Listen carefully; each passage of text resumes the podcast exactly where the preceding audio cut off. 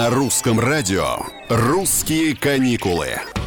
Всем привет! Это Петр Кузнецов. Давайте поговорим об идеальном отпуске. Точнее, о том, что его может сделать идеальным. Здесь важны детали, причем еще на подготовительной стадии.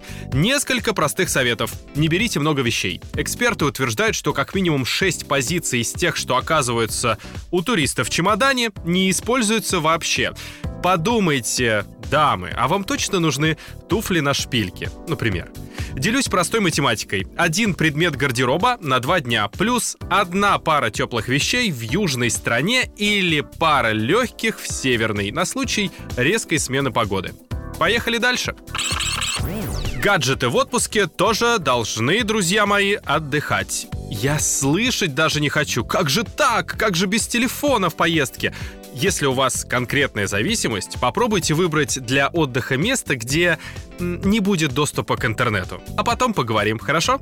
И еще, у вас должен быть план. Формула полетим, поедем и на месте разберемся, как правило, на месте не работает. Потому что вы потратите много времени на сбор информации и бесконечные рассуждения на тему, чем бы нам сегодня заняться, куда бы нам пойти. Составьте еще на этом берегу хотя бы приблизительный маршрут с ключевыми точками посещений.